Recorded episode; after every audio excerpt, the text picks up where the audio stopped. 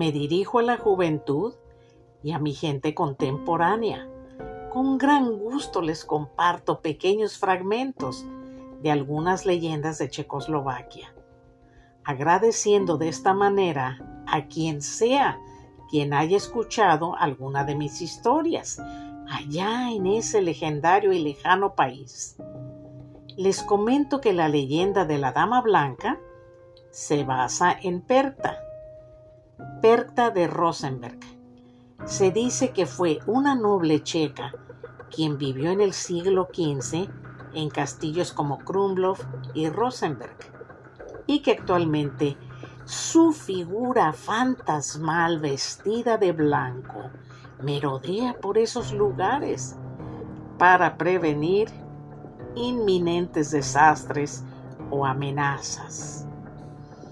En otro mito se menciona la piedra errante de Liberec, en donde se cuenta que una gigantesca roca es capaz de moverse por sí misma cada noche después de que se escuchan doce campanadas.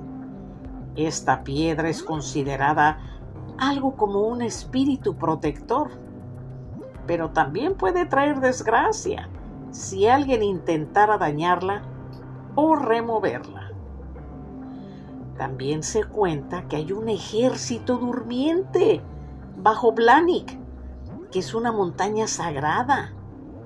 Y según las creencias, es donde descansa un antiguo ejército, esperando despertar si fuera necesario para salvar a Bohemia, República Checa, si éste estuviera en riesgo de desaparecer. En la leyenda del hombre de hierro se comenta sobre un caballero cruel y egoísta llamado Jorimir, quien tenía un caballo nombrado Semek este hombre quien robó a los pobres causándoles mucho dolor, fue castigado por los dioses, quienes lo transformaron en una estatua de piedra ubicada cerca del río Vitava. En otro relato popular, se explica que durante la construcción del puente Charles Bridge, el arquitecto principal hizo un pacto con una criatura sobrenatural para garantizar la estabilidad del viaducto. Y para esto debía ofrecer lo que más amaba. Y sin más, repentinamente su bella hija desapareció. Hoy en día se dice que la hija sigue emergiendo de las aguas debajo del puente.